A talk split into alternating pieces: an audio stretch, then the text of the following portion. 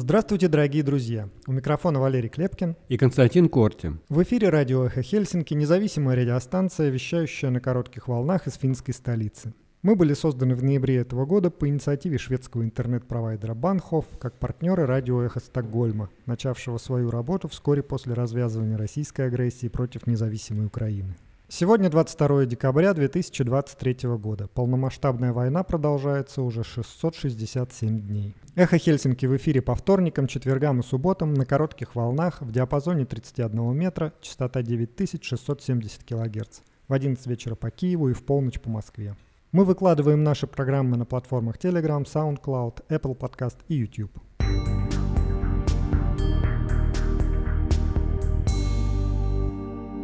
Сегодня в нашем выпуске. Финляндия предложит в следующем году гранты в 5300 евро на человека для не получивших убежище. Нужно выяснить, можно ли на границе разворачивать людей обратно в Россию без рассмотрения заявления о предоставлении убежища, заявил премьер-министр Петтери Орпа. Нидерланды поставят Украине 18 истребителей F-16. Э, Россия атаковала территорию Украины 28 ударными беспилотниками. Мясорубка войны. BBC и Медиазона опубликовали анализ потерь России в Украине за 2023 год. Убийство основателя ЧВК «Вагнер» Евгения Пригожина организовал секретарь Совета Безопасности России Николай Патрушев с одобрения Путина, утверждает газета The Wall Street Journal. Кум Путина Виктор Медведчук положил глаз на нефтяной бизнес опального российского бизнесмена из списка Forbes Алексея Хотина, сообщает исследовательский проект «Система». На Леонида Гозмана завели дело о фейках о российской армии, а Марию Певчих и Дмитрия Низовцева объявили в розыск. Место настолько трагичное, что только с выжженной совестью можно лгать про него, говорит депутат парламента Карелии Эмилия Слабунова о попытке сделать из Сандармоха место памяти жертв политических репрессий сталинского режима, пропагандистское клише путинского режима про внешних врагов. Фильм украинского режиссера о блокаде Мариуполя вошел в шорт-лист премии «Оскар». Егор Алексеев подготовил обзор финской прессы для нашего выпуска. Мы продолжаем трансляции пятой антивоенной конференции Форума Свободной России, прошедшей 1 и 2 октября в Таллине, в которой приняли участие более 200 активистов из 33 стран мира. Напомню, что резолюцию, принятую на конференции, которая прошла в заголовках крупнейших мировых медиа, можно прочитать и подписать на сайте Форума Свободной России.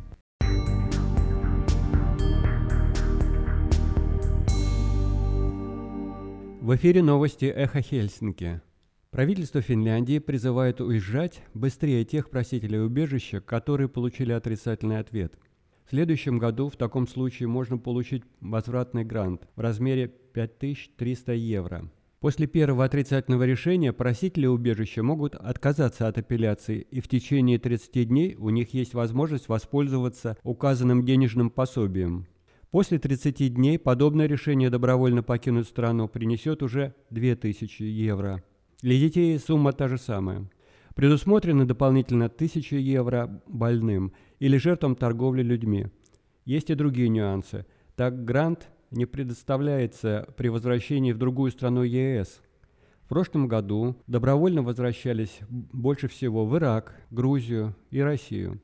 Наиболее распространенными просителями э, убежища были россияне, 1172 человека, иракцы, 652 и сомалийцы, 307 человек.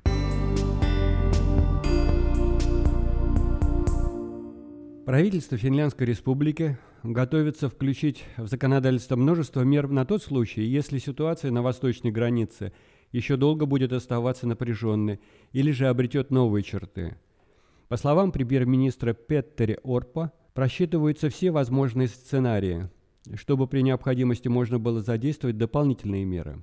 Например, что делать, если люди будут пытаться проникнуть через границу, несмотря на закрытые шлагбаумы? Общественная дискуссия предлагала в некоторых случаях использовать так называемый метод pushback, при котором людей на границе разворачивали бы обратно в Россию, даже не принимая от них заявления на предоставление убежища. Председатель парламентского комитета по оборонной политике Юкка Копра считает, что Финляндия нуждается в подобном пушбэк-законе, хотя это и не самая привлекательная мера действия. Это одна из тех возможностей, которые нужно изучить. Поэтому сейчас не буду вдаваться в подробности, прокомментировал предложение своего соратника по партии премьер-министр Орпа. Весь процесс юридически крайне сложен. Не только законодательство ЕС, но и Конституцию Финляндии накладывают свои ограничения. На границе дело каждого просителя убежища должно рассматриваться индивидуально в соответствии с законом, и так называемые массовые решения недопустимы. Польша и Литва применяли аналогичную процедуру к просителям убежища после начала гибридной операции Беларуси на их внешних границах в 2021 году. С тех пор действия Польши были осуждены, по крайней мере, Европейском суде по правам человека, а действия Литвы в суде Европейского Союза. По словам Орпа, нет единого способа противостоять гибридным операциям. Для этого требуется широкий набор инструментов. Пограничные пункты между Финляндией и Россией на данный момент закрыты до 14 января, но закрытый режим будет продлен, если этого потребуют обстоятельства. К тому времени у нас должны быть точные данные и представления о ситуации в России. На основе этого будут приниматься решения.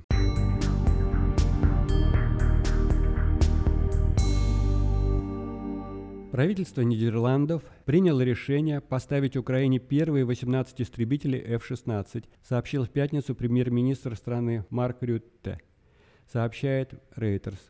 Об этом минутой ранее сообщил президенту Украины Владимир Зеленский. Сегодня я проинформировал президента Зеленского о решении нашего правительства подготовить первые 18 истребителей F-16 к поставке Украине, сказал Рютте в мессенджере X. Поставка F-16 является одним из важнейших элементов соглашений, которые мы заключили для поддержки Украины.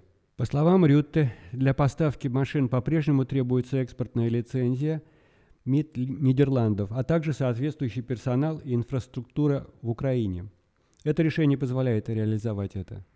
В августе Нидерланды уже заявили, что предоставят Украине истребители F-16 американского производства, но на этот момент их число оставалось открытым.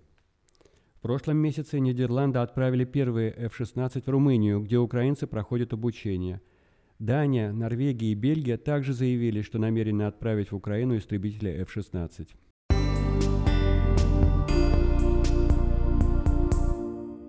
В Киеве обломки шахедов, сбитые в ходе отражения налета этой ночью, упали на три дома. Пострадало, по предварительным данным, два человека. Тем временем с юга в воздушное пространство Украины зашла еще одна, седьмая за вечер и ночь, группа беспилотников «Камикадзе». Телеграм-канал мэрии Киева сообщает от имени мэра Виталия Кличко, что в Соломенском районе столицы госпитализирован один человек, раненый в грудь в результате падения обломков шахеда на высотный жилой дом. Еще одному пострадавшему помощь оказана на месте. В ночь на пятницу Россия атаковала территорию Украины 28 ударами беспилотников, сообщает ВСУ. Дроны «Камикадзе» летели со стороны Курска, Краснодарского края и Крыма. Из них сбито было 24 шахеда в пределах Киевской, Одесской, Николаевской, Херсонской, Житомирской, Ровенской и Хмельницкой областей, заявляют украинские военные.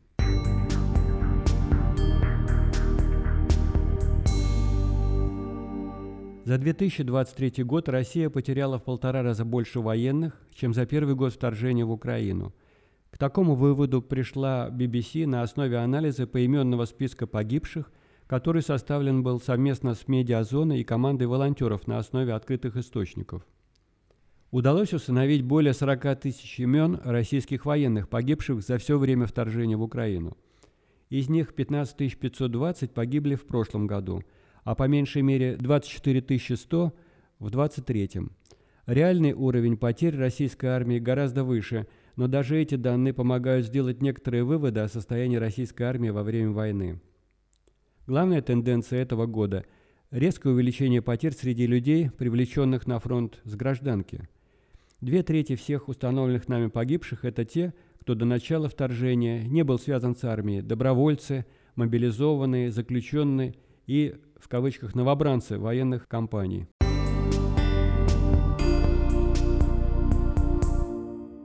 Убийство основателя ЧВК «Вагнер» бизнесмена Евгения Пригожина организовал секретарь Совета Безопасности России Николай Патрушев, утверждает американская газета The Wall Street Journal со ссылкой на анонимные источники в западных спецслужбах. Патрушев, как пишет издание, еще летом 22 года начал предупреждать Путина об угрозе растущего влияния Пригожина. Однако президент не прислушался к его словам, поскольку наемника, наемники ЧВК «Вагнер» добивались, как считали в Кремле, успехов на поле боя в Украине. Как утверждает собеседник издания, бывший российский разведчик, ситуация изменилась в октябре 2022 года.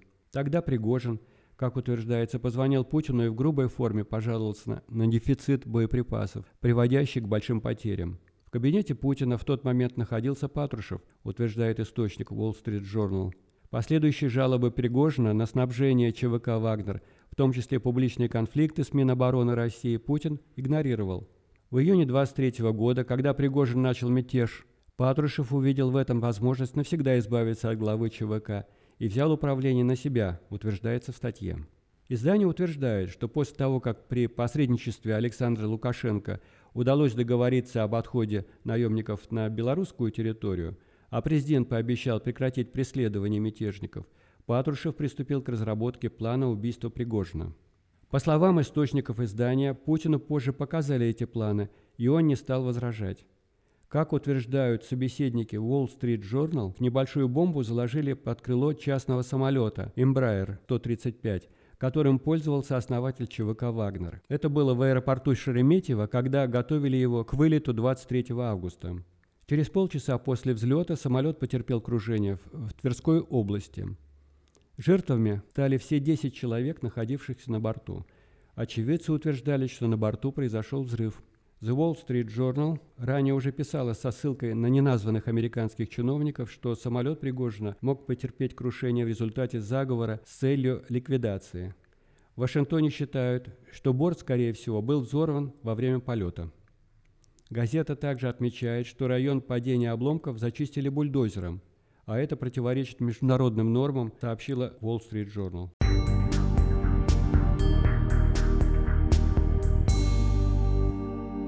Сибирские активы опального российского бизнесмена Алексея Хотина могли оказаться в орбите интересов кума Путина Виктора Медведчука – Нефтяной бизнес Хотина оказался под серьезным давлением вскоре после обмена Медведчука на пленных бойцов вооруженных сил Украины осенью 2022 года. Сначала иск Хотину подала Генпрокуратура, обвинив бизнесмена в неуплате налогов.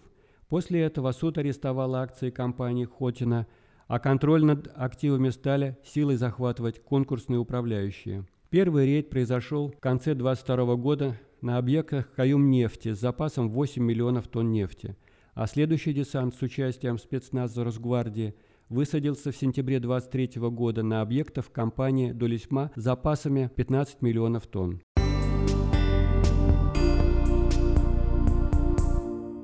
На оппозиционного политика Леонида Гозмана завели уголовное дело о распространении фейков о российской армии. Поводом стали публикации в Фейсбуке и Телеграм-канале – Сначала Гозмана объявили иностранным агентом и завели на него и его жену уголовное дело о неуведомлении о двойном гражданстве, затем дважды арестовывали за посты в соцсетях, написанные несколько лет назад. В Российской Федерации объявлена в розыск и соратница Навального Мария Певчих. Имя главы Совета директоров Международного ФБК в базе данных российских МВД, сообщила Медиазона. В розыск объявлен также модератор YouTube-канала «Популярная политика» Дмитрий Низовцев. В качестве основания указано, что Певчих и Низовцев разыскиваются по статье Уголовного кодекса, но не уточняется в связи с каким именно обвинением. В августе 2022 года сообщалось, что восемь ведущих программы «Популярная политика» созданной командой Алексея Навального, в том числе певчих и низовцев, стали фигурантами уголовных дел о фейках об армии Российской Федерации – и оправдании терроризма. В настоящее время оба разыскиваемых российским МИД находятся за пределами России.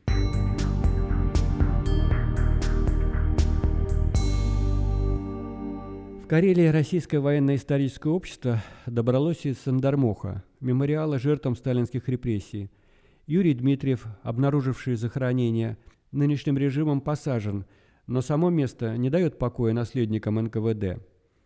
На территории Сандармуха идут строительные работы по проекту, которые не найти в открытом доступе. Даже депутат республиканского парламента не смогла его увидеть, а между тем власти Карелии выделили на него 25 миллионов. Срочность такова, что в мороз и снег кладут плитку и асфальт и заливают бетон. Все ради того, чтобы заменить надпись и сделать видимость, что захороненные там тысячи расстрелянных человек – это не только жертву кровавого репрессивного режима, но еще и несуществующие жертвы финской оккупации времен Великой Отечественной войны – это размытие ответственности очередной способ путинского режима представить Финляндию в образе врага России. Версия о том, что в урочище якобы хоронили расстрелянных финнами красноармейцев, активно продвигалась членами Российского военно-исторического общества, хотя никаких подтверждений этому нет. Новая газета опубликовала большой материал на эту тему еще в 2019 году. «Все бы хорошо, благоустраивать входную зону нужно», говорила Эмилия Слабунова – на своей странице в Фейсбуке. Беспокоит то, что будет написано на стене, которую планируют установить в ближайшие дни. По имеющейся информации надпись планируется такая. Жертвам репрессий 1937-1939 годов и жертвам финской оккупации времен Великой Отечественной войны. Такая надпись не соответствует установленному государственными документами статусу объекта, подлежащему госохране сразу же направила обращение в прокуратуру Республики Карелия. Это противоречит исторической правде.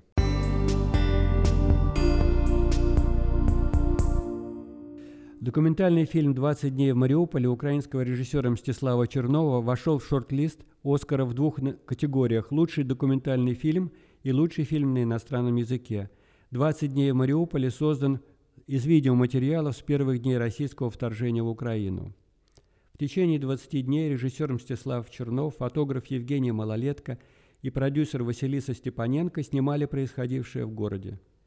Номинанты на премию будут объявлены 23 января 2024 года, а церемония награждения пройдет 10 марта.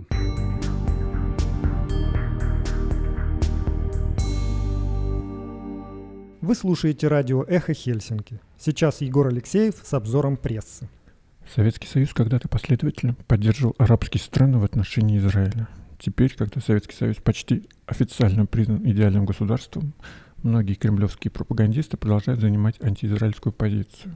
По их мнению, конфликт идет не между Хамасом и государством Израиль, а между арабами и евреями.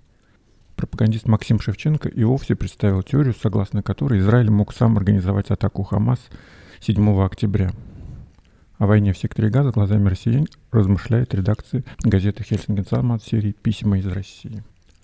Год назад московские библиотеки получили список книг, которые необходимо изъять и уничтожить на основании принятого закона о так называемой пропаганде ЛГБТ. Всего в списке 53 книги. Книги Майкла Каннингена, Харуки Мураками, Стивена Фрая, Эдуарда Лимонова, Джона Бойна и других. В этот список попал и автобиографический роман Оксаны Васякиной «Рана», где Героиня везет урну с прахом матери в сибирский город и ведет с ней внутренний диалог, попутно осознавая собственную гомосексуальность.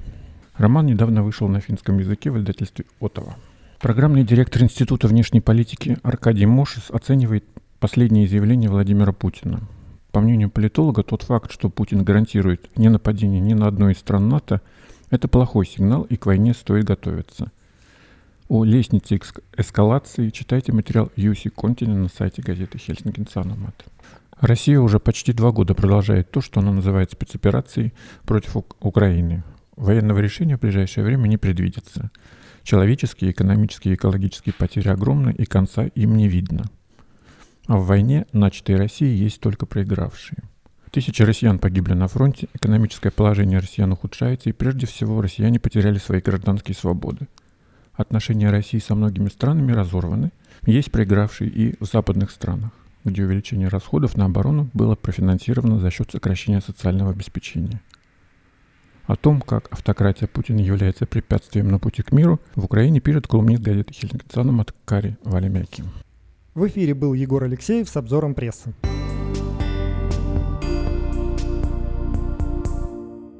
Мы предлагаем вашему вниманию продолжение трансляции панели антивоенной конференции Форума Свободной России, состоявшейся в Таллине 1 и 2 октября. Ну, я хотел бы поблагодарить, во-первых, всех за, за честь быть модератором данной сессии, достаточно интересного как бы, и волнующего всех вопроса.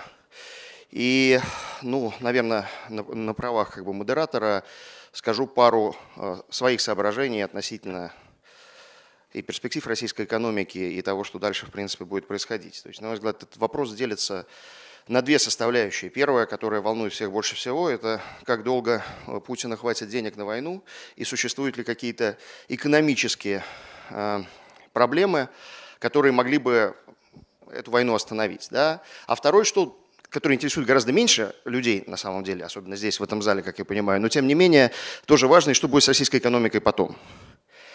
И вот, э, э, что касается первого вопроса, ну, я знаю, что у многих мои слова вызовут, скажем так, неприятие, но тем не менее, я полагаю, что никаких сколько-нибудь реальных перспектив того, что из экономических соображений режим э, перестанет быть способным финансировать войну, я не вижу даже, даже в самой отдаленной перспективе.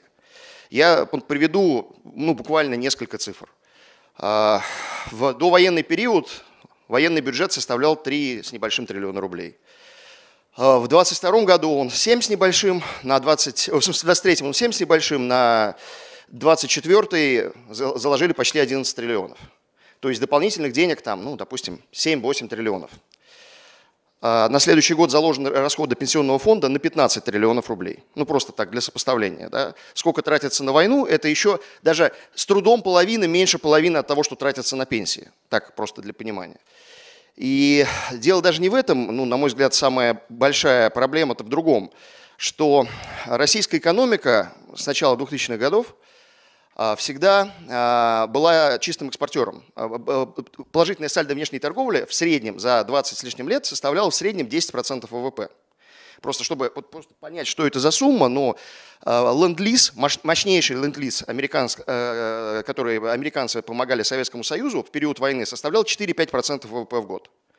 А Российская Федерация в течение 20 с лишним лет продавала за пределы страны 10, 10, на 10% производимого больше, чем потребляла внутри. И это главный резерв путинского правительства. Эти деньги, они ну, раньше просто вывозились олигархами или откладывались в э, резервы Центрального банка. А теперь эти, э, ну, э, э, это подрезается, подрезается в любом случае военные расходы дополнительные, которые возникли там, но 3-4% ВВП. А 10% избытка существовало до этого.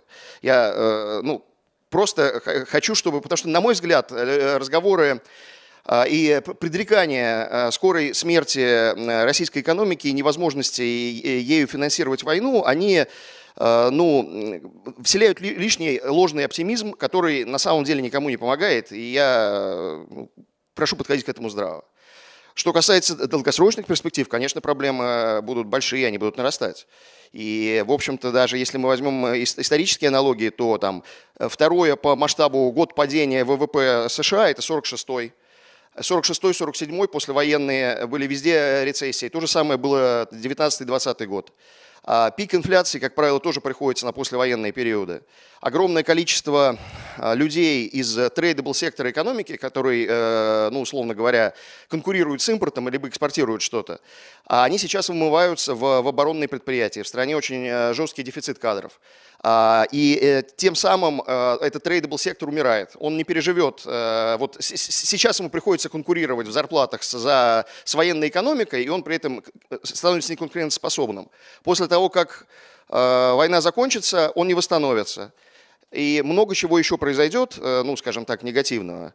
А, но это будет потом. И я, я вообще думаю, что, конечно, э, кризисным с точки зрения ну, как бы для режима периодом будет как раз период сразу после окончания войны, когда демобилизуются люди, которым остановится такой активный набор в оборонный сектор – а, и, соответственно, будет всплеск безработицы, и очень многие болезни, которые сейчас вот этим вот анаболиком военных расходов а, купируются, они вылезут. Но это будет потом. Вот э, мой как бы ключевой тезис, который как раз вот хотел бы и обсудить, а, ну, есть э, коллеги, я, наверное, предоставил бы первым э, слово Владиславу Иноземцеву, как человеку, который очень много пишет на те же самые темы. И хотел бы спросить, э, вот, ну, э, насколько ваши оценки, ну, особенно в первом пункте, я понимаю, что он наиболее э, дискуссионный, совпадают с моими, и что, ну, как вы видите ближайшие годы в российской экономике? Э, Дмитрий, большое спасибо.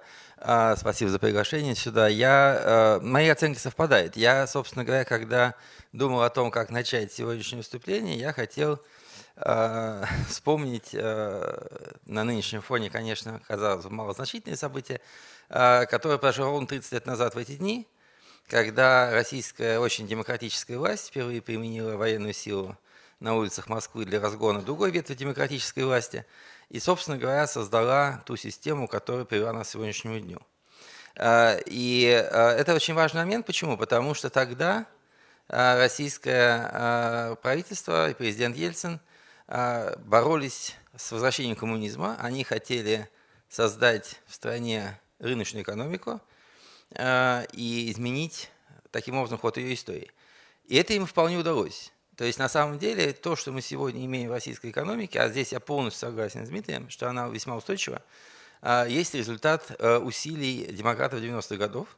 Э, рыночная экономика создана, а, собственность, которую получили российские граждане и компании, э, укоренила их в приверженности любому режиму, потому что терять эту собственность гораздо сложнее, болезненнее и хуже, чем ее не терять. А, и сегодня российские э, граждане российский бизнес гораздо более зависимы э, от того, что они имеют в стране, чем это было в советские времена, когда никто ничем не владел.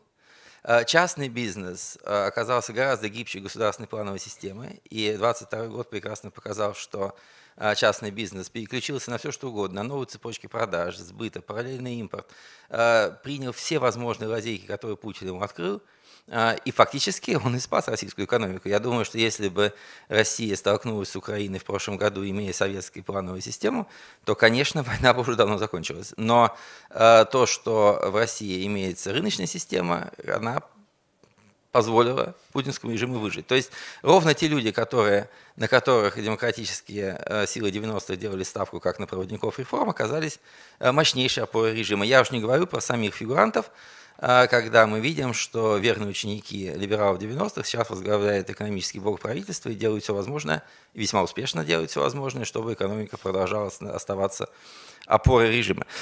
Э, тем самым, э, после такой вводной части я хочу сказать, что да, действительно мы видим экономику довольно прочной. Э, сегодня вопрос о том, когда у Путина кончатся деньги, имеет ответ, когда у него кончится все остальное. И вскоре после этого. То есть, э, скорее всего, что сейчас наиболее серьезным, э, скажем так, дефицитом для режима и для экономики российской являются кадры. Э, большое количество, большая нехватка рабочей силы практически по всем направлениям. Квалифицированные специалисты бегут десятками, сотнями тысяч, замены им, в общем-то, пока не очень видно, особенно в производящих отраслях. Плюс к этому попытки, так сказать, мобилизовать а, мигрантов и в целом ужесточить политику привлечения людей на войну, они вызывают отток даже неквалифицированной рабочей силы, потому что Россия держалась долго на мигрантской рабочей силе. Это как бы первый момент. Да? Второй момент – это вопрос технологий и комплектующих. Э, на самом деле, э, как бы все говорили о том, что Россия много импортирует, но в действительности почти что половина, даже больше половины импорта России из стран э, высокого уровня развития, Европейского Союза США, до войны приходилось именно на промышленное оборудование которое сейчас, естественно, поступает в гораздо меньших объемах. Можно привести сейчас полупроводники и чипы, Э, разными обходными путями, но невозможно ввести массу металлообрабатывающих станков, как это привозилось раньше. А, тем самым вот вопрос о э, основных фондах промышленности и комплектующих, он стоит в следующей степени по остроте. А вопрос денег вообще не стоит, потому что, с одной стороны, мы видим э, то, что государство может получать дополнительные налоги, собираемость их всегда была не такой высокой, чтобы она не позволяла их увеличить. Э, с другой стороны, разговоры о э, блокирующих санкциях в отношении российских товаров остались разговорами. Э, нефтяной экспорт прекрасно переориентирован. Рассказы там в течение всего лета, которые я слышал из всех углов, что вот Индия сейчас откажется от поставок, не оправдались. Последние данные Reuters показывают, что прирост 80% к августу 2022 года и 8% к августу 2023 года в сентябре. Рост продолжается в свое время, когда господин Маккейн говорил, что Россия это бензоколонка, так сказать, мимикрирующая под государство, это, конечно, была красивая фраза, но бензоколонка всем нужна, к сожалению. И поэтому, как бы, если там не заправляются французы и немцы, там будут заправляться э, индийцы, э, китайцы и сингапурцы. Да? А Германия будет покупать российскую нефть в Индии, как она это уже делает. То есть, в принципе, мне кажется, что действительно, говоря об экономике, надо понимать, что э, усилиями либералов в правительстве сегодня создана достаточно эффективная модель, э, во-первых, э, поддержания государственных расходов, в том числе существует серьезная возможность продолжения заимствования и финансирования дефицита. Э, эти деньги уходят, опять-таки, не в советский оборонно-промышленный комплекс, который был фактически, знаете, тупиком, когда деньги пропадали по плановым ценам и исчезали. Они уходят в вполне рыночные структуры ВПК, эти рыночные структуры ВПК закупают на рыночных основаниях, опять-таки, продукцию металлургии, э, машиностроения, других отраслей промышленности. Э, гробовые э, деньги и то, что выплачивается военнослужащим, увеличивает общий платежеспособный спрос, который поддерживает потребительский сектор экономики и так далее. То есть, по сути, я пока, например, я, может быть, и не скажу, что никогда, но 2-3 года такой модели не представляет никакого риска для экономического развития. Да, может быть увеличение инфляции, ну, допустим, там с 8% до 15%, может быть дальнейшее падение курса, допустим, со 100 рублей там, до 120 за доллар, может быть, э, другие могут быть диспропорции. Но опять, смотрите, давайте посмотрим просто на итоги прошлого, нынешнего года, скоро он закончится, э, потому что уже нарисовалось очень четко, виден рекордный экспорт зерновых, следующем сезоне. А, видно рекордное жилищное строительство, а, безумный спрос на ипотеку, несмотря на высокие ставки по датируемым кредитам. А, видна рекордная за всю историю постсоветской России прибыль банковского сектора, превышающая ее прибыль за три предшествующих года вместе взятых и так далее. То есть, в принципе, речь идет о том, что в этой экономике очень много выигравших да, и очень много не проигравших. И как э, ни странно, ирония судьбы, проиграли в этой экономике в первую очередь те, кто Путина не очень любил. Это такой высший средний класс больших городов которые получили резкое повышение цен на э, потребляемые продукцию автомобилей до компьютеров, э, фактически невозможность вести обычный образ жизни в связи с зарубежными поездками, закрытие Европы и в целом, так сказать, нетерпимую морально-политическую обстановку в обществе. Вот этот класс, он действительно потерял очень много, но он не прибавляет собой число противников Путина, потому что он в таковых всегда и находился.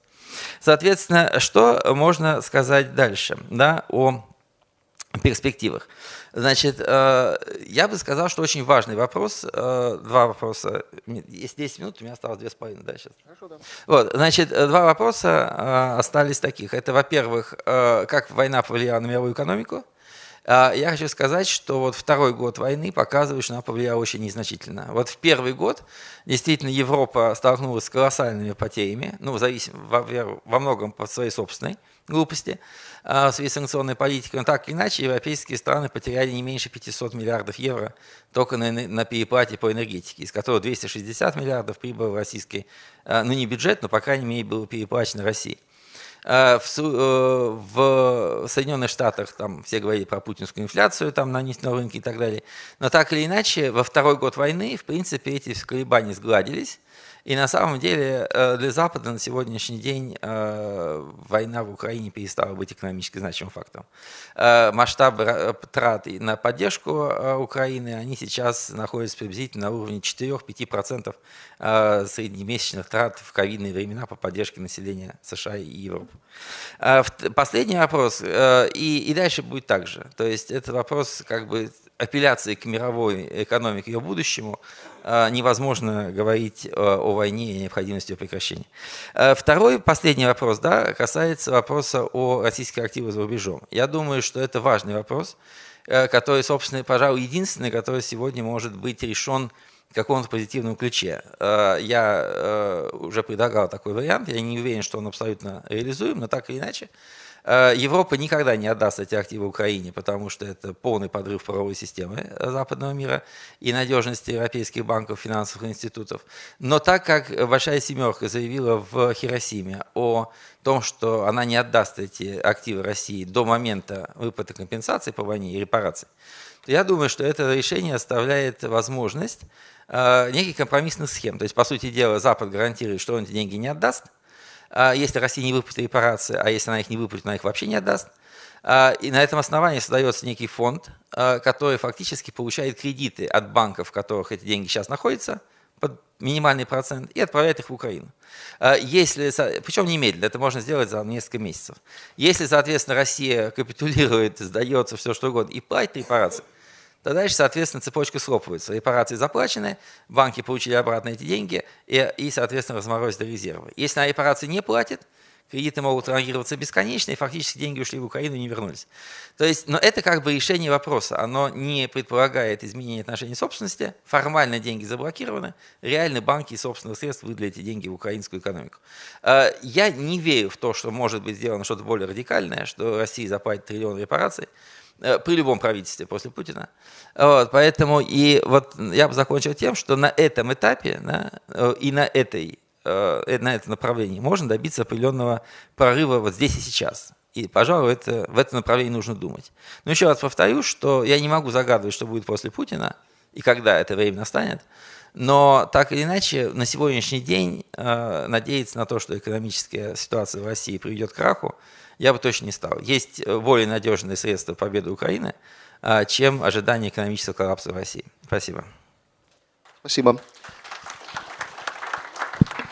я бы как раз вот в дополнение к тому, что сказал Владислав, вот еще раз вернулся к вопросу про открытость российской экономики. Это очень важная вещь. До 50% ВВП – это оборот внешней торговли. Э, стали э, меньше экспортировать черных металлов, стали больше потреблять на танки э, там, снаряды. Да? И это касается любых других позиций. И, по сути, вот тот самый запас про чистого экспорта, который я говорил, этого сальда в 10% ВВП, оно так и расходуется. Экспорт чуть-чуть сокращается, увеличивается импорт чего-то, и в условиях этой открытости беспрецедентной, которой вот в прошлые войны ну, невозможно было даже транспорт на это э, доставить, а сейчас все возится, все вывозится. Именно это является ну, важным ресурсом развития.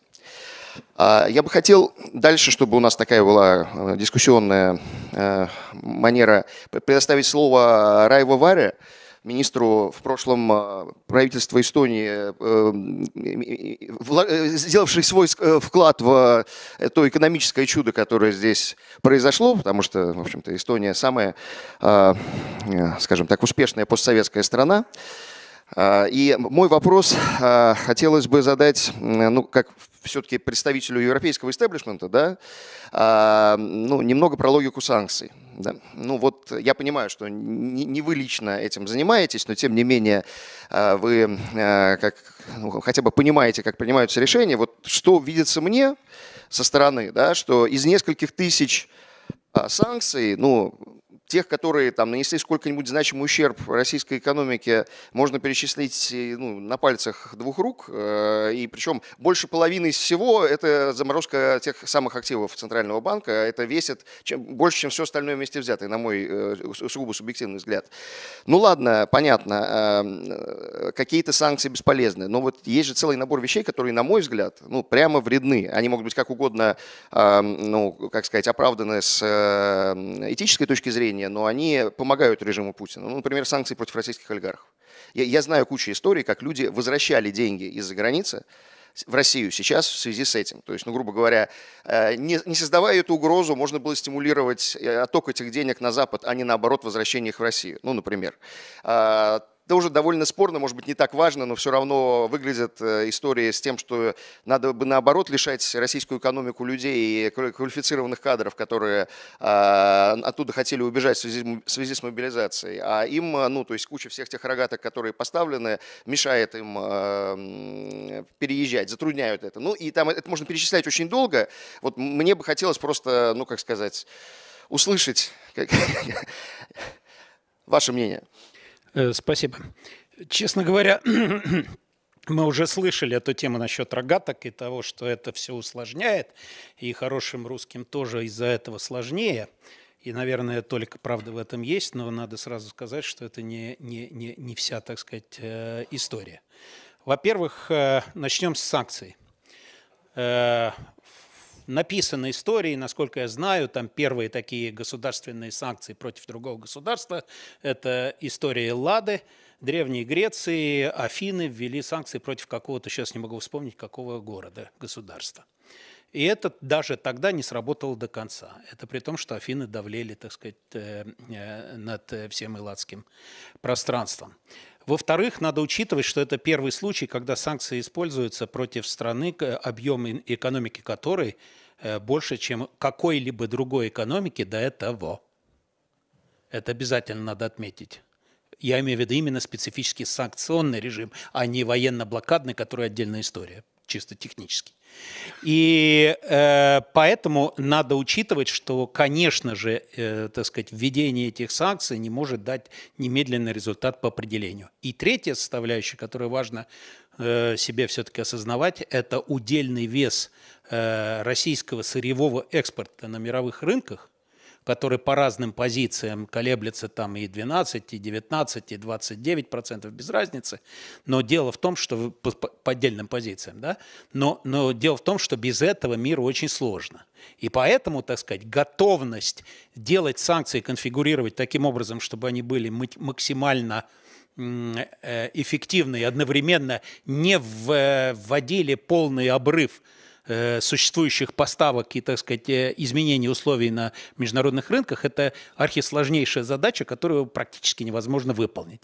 И сегодня, в общем-то, мы видим, что на самом деле надо что-то с этим делать. И один из возможных вариантов – это радикальный вариант – это полная эмбарго который, кстати, сейчас, так сказать, с подачи некоторых политических эм, э, институтов и некоторых государств, членов Евросоюза, тоже обсуждается, но, по всей видимости, я согласен тут с, с, предста... э, э, с тем, что было сказано, что, наверное, это неосуществимо до конца. И поэтому на это и был сделан расчет – если вы внимательно смотрели в начальный период э, э, войны, э, что было сказано разными ключевыми фигурами, то совершенно однозначно можно было уловить, что правительство к объему тех санкций, которые были предприняты, полностью готово не было. Но они готовились. Имеется в виду российское правительство. Мишустин это практически признал. Это означает, что на самом деле, в общем-то, расчет ставился на то, и в открытую об этом э, теперь можно говорить, что однозначно считалось, что никуда эти европейцы не, не рыпнутся и ничего не будет особенно предпринято. Будут санкции, но они будут еще мягче. То есть надо сказать, что, наверное, они были, превышали, так сказать, уровень ожидаемый э, э, Кремлем. Но с другой стороны, с другой стороны, э, я думаю, что если эмбарго полностью это сложный процесс, и с учетом всех обстоятельств и того же несчастного случая с Дерипаской алюминием и американскими санкциями 2018 года, то, наверное, значит, можно, можно сказать, что опыт какой-то из этого извлечен. И существует определенный механизм, который, в общем-то, не очень пока работает. Это вторичные санкции. Вторичные или, или э, как это, э, контроль задним числом на самом деле. Вторичные санкции – это контроль задним числом. И это как раз то, что на самом деле очень слабо представлено сегодня. На, на, если присмотреться, так сказать, к структуре, очень слабо. И когда вы говорите о тысячах, то, на мой по моим сведениям, общее количество санкций по позициям, введенными всеми институтами и разными странами, в общей сложности в отношении России составляет почти 14 тысяч.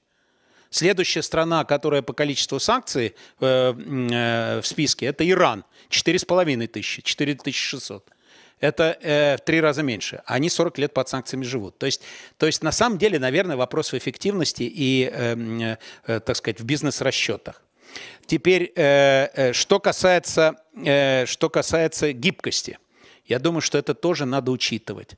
То есть тот опыт, который был, например, во время холодной войны приобретен в отношении э, санкций в отношении импорта, в отношении Советского Союза, да, коком и все, что было, то это на самом деле предполагало, что возможности гибкого реагирования очень ограничены. И в основном они сводятся к специальным операциям, но не тем, которые сегодня подразумеваются под войной, а к специальным операциям, где привлечено было управление Т и прочие организации.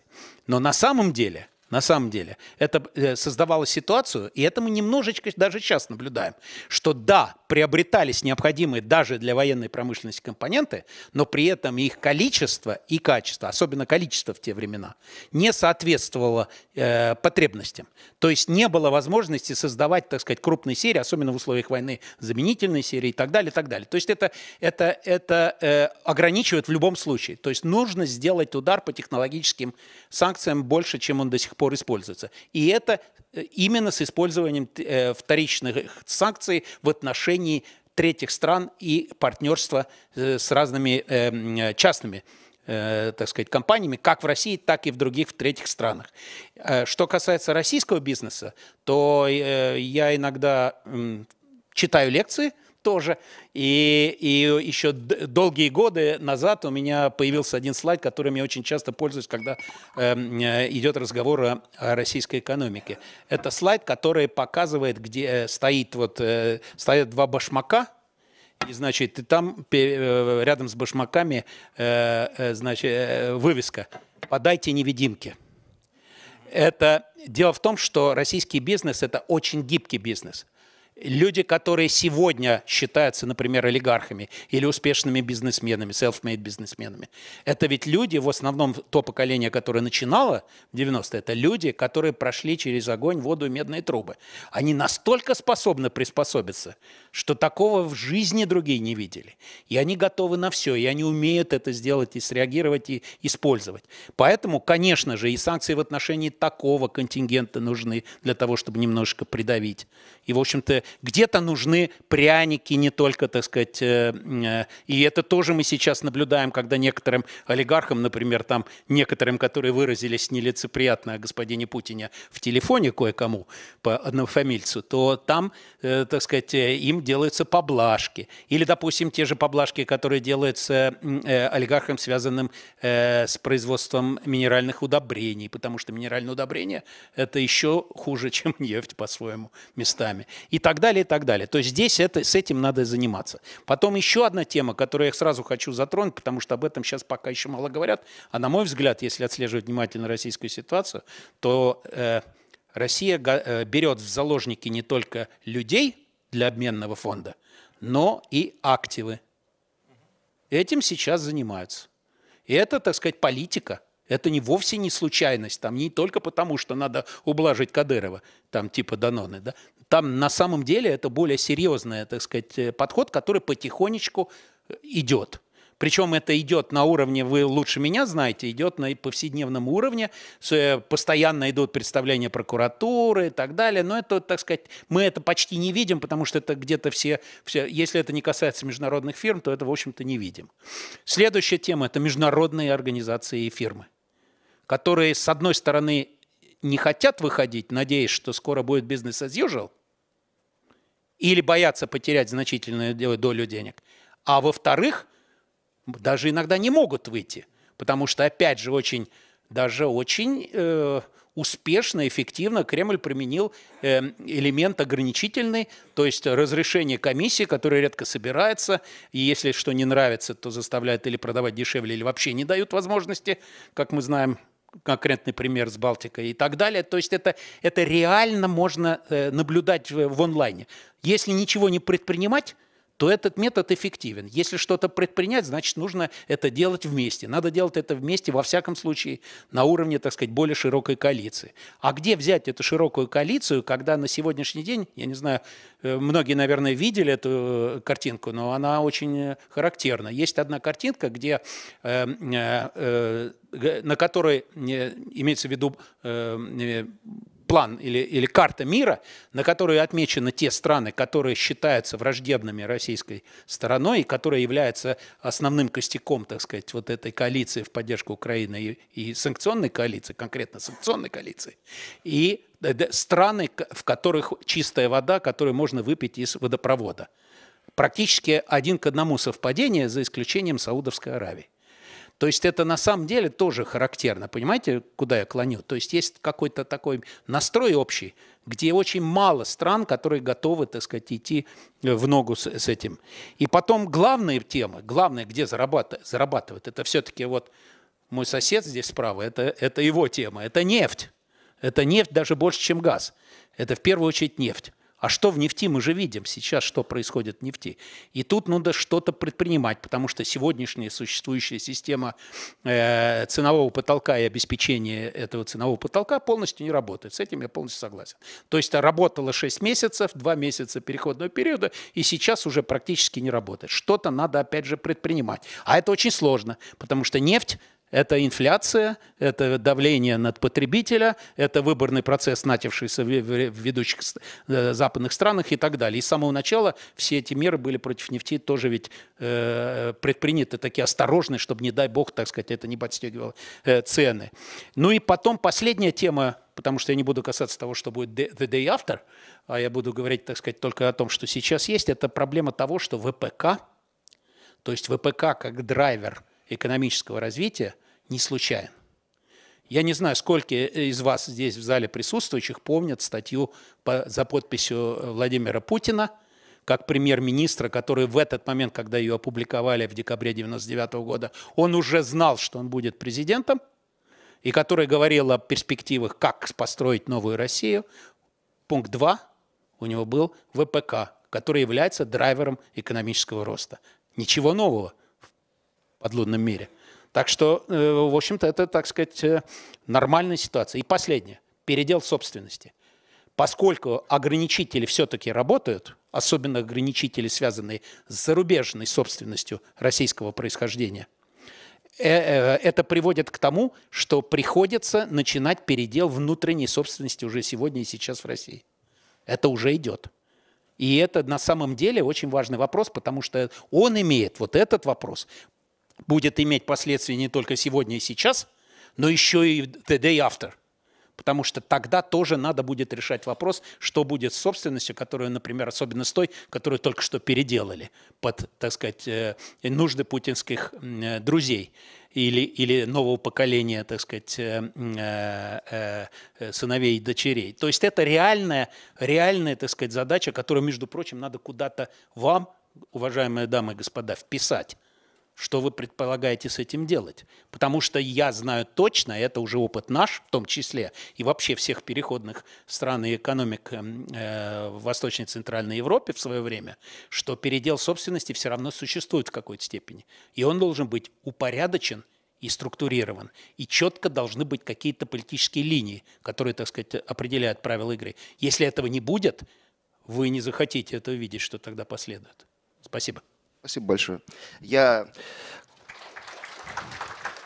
очень коротко хотел откомментировать, что, конечно, мне, я совершенно не за российских олигархов, мне их не жалко, я не хочу их защитить. Это просто я говорил исключительно о контрпродуктивности. То, что можно было обеспечить больший отток капитала из России, а по факту он меньше, чем он мог бы быть, если бы многие из этих мер э, ну, не, не принимались. То есть исключительно вопрос целесообразности, а не того, что они хорошие или там как-то... Э, и вот в продолжении затронутой вами темы про э, российские активы, э, в, э, иностранные активы, то есть находящиеся в России а, активы, которые принадлежат иностранцам, я вот хотел передать слово Сергею Алексашенко, как я понимаю, он у нас на связи. Нет? А. Ну, так, тогда мы, наверное, продолжим тему санкций. Э, тот, тот вопрос я отдельно хотел как раз с э, Сергеем Алексашенко обсудить, потому что э, ну, на самом деле все забывают, когда говорят про арестованные российские активы Центрального банка, забывают о том объеме средств, который арестован иностранных в России, включая и в ценных бумагах. То есть это сопоставимые суммы, это абсолютно сопоставимые суммы.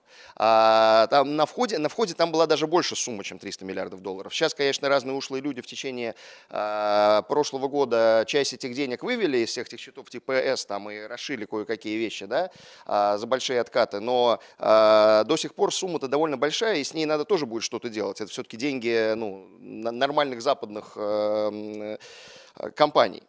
Тогда продолжим э, тему санкций, если можно. Хотел э, вот спросить э, представителя Украины, здесь присутствующего Михаила Кухара, относительно, э, ну вот, как мне кажется, а, э, вот в этом большом количестве санкций а, теряется то, что, то, что, то, что э, ну, как сказать, некоторая эффективность наиболее важных.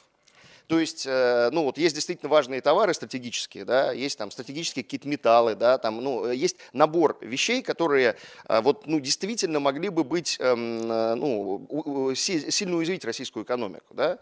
А вот это растягивание по площадям, разговоры там про автомобили, которые конфискуют и прочее, прочее, прочее, оно снижает те реальные ресурсы, Э, которые можно было бы использовать, я имею в виду бюрократические ресурсы, на э, сопровождение наиболее важных санкций. Вот, э, вот вы, особенно вы, ну то есть Европа, понятно, у них там своя история, она про этику, мораль и прочее, но вы воюющая страна, насколько вот как бы осмысленно у вас ну, стратегическое планирование в этом смысле, что нужно делать, куда бить, или, или вот тоже работа исключительно по площадям? Ну, неожиданный вопрос, господин председательствующий. А, а, наверное, я вынужден буду на него ответить, хотя ну, меня докладно, ну, я хотел поговорить о другом. Я привез целый доклад. А, я отвечу на ваш вопрос. Меня зовут Михаил Кухар, я возглавляю один из ведущих независимых экономических центров э, исследовательских в Киеве, э, Ukraine Economic Outlook. Я никаким образом не представляю э, ни правительство, ни армию моей страны. Я здесь как частное лицо. В, я приехал для того, чтобы, ну, потому что мне кажется важным э, сообщить те цифры, эти расчеты, которые я и наши европейские и американские коллеги постоянно считаем, и э, сегодня обнародовать их для ну, уважаемых коллег, которые пришли послушать в зале эту тему. Э, в 2017 году, на третью годовщину э, оккупации Крыма, я имел честь иметь доклад в Джорджтаунском университете в Вашингтоне, Д.С., о, который назывался uh, Price of Crimea. Uh, это был расчет, сколько потеряла российская экономика, российский бюджет и каждый российский гражданин за счет инвазии Крыма. Конечно же, э, частично за счет санкций, частично за счет сворачивания каких-то инвестиционных программ, закрытия внешних рынков и так далее. А, потому что даже когда у воюющей страны, а, как у России и в 2014-2015 году, и у России 2022 года, формально растет э, реальный ВВП, вот этот индекс, который не всем моим коллегам-макроэкономистам сильно нравится, потому что он не сильно отражает действительность, то это не позволяет нам за соснами увидеть лес и увидеть суть процессов. Перед вами чарт. Этот чарт видели все американские коллеги в 2017 году, но мы просто продлили эту экстраполяцию до сегодняшнего дня. А, и вы можете увидеть, а, что российская экономика, это, напомню, кто не знает, это двухтриллионная экономика, за 10 лет потеряла лишние 5,8 триллионов недополученного cash flow. А, это метод подсчета ВВП, так называемый номинальный долларовый ВВП. И экономисты, особенно занимающиеся эконометрикой в зале осудят сейчас же меня за этот подход, потому что, как вы видите, это просто линейный подход. Вот если бы российская экономика не росла, стояла на месте 10 лет, вот сколько она потеряла. Но, как все мы прекрасно понимаем, ни одна экономика не стоит на месте. А, и мы должны для более корректного а, математического подхода применить э, метод э, кластерный. А, он придуман не мной, не Ukraine Economic Outlook, это метод Мирового банка. Россия давно рассматривается в кластере стран. Это динамика российского ВВП за последние 25 лет. Это красная, красная жирная линия тренда. Это российская экономика. А окружающая линия — это очень похожие экономики, э, которые имеют доминирующую долю своих доходов от экспорта сырой нефти. Их название известно, они хорошо вам известны. И, в принципе, не нужно быть, э, как говорят, высокочелым экономистом для того, чтобы увидеть, что действительно это так, и последние 25 лет тренд такой. Так вот, если бы Россия находилась в плавающем тренде эти 10 лет. То есть экономика, кстати, там были годы а, не очень успешные. Тот же 15 год был годом падения нефтяных цен, если кто-то помнит, ну уже кто это помнит, а, то а, результат не сильно бы отличался.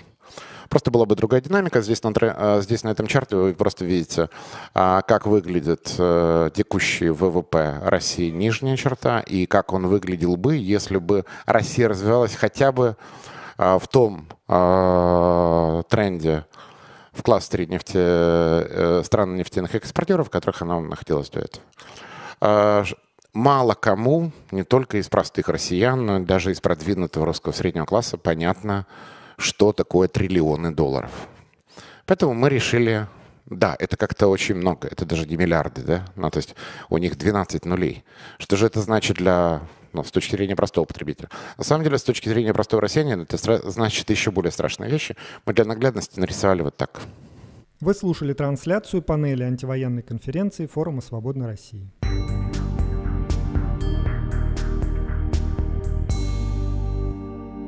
Наша сегодняшняя программа подошла к концу.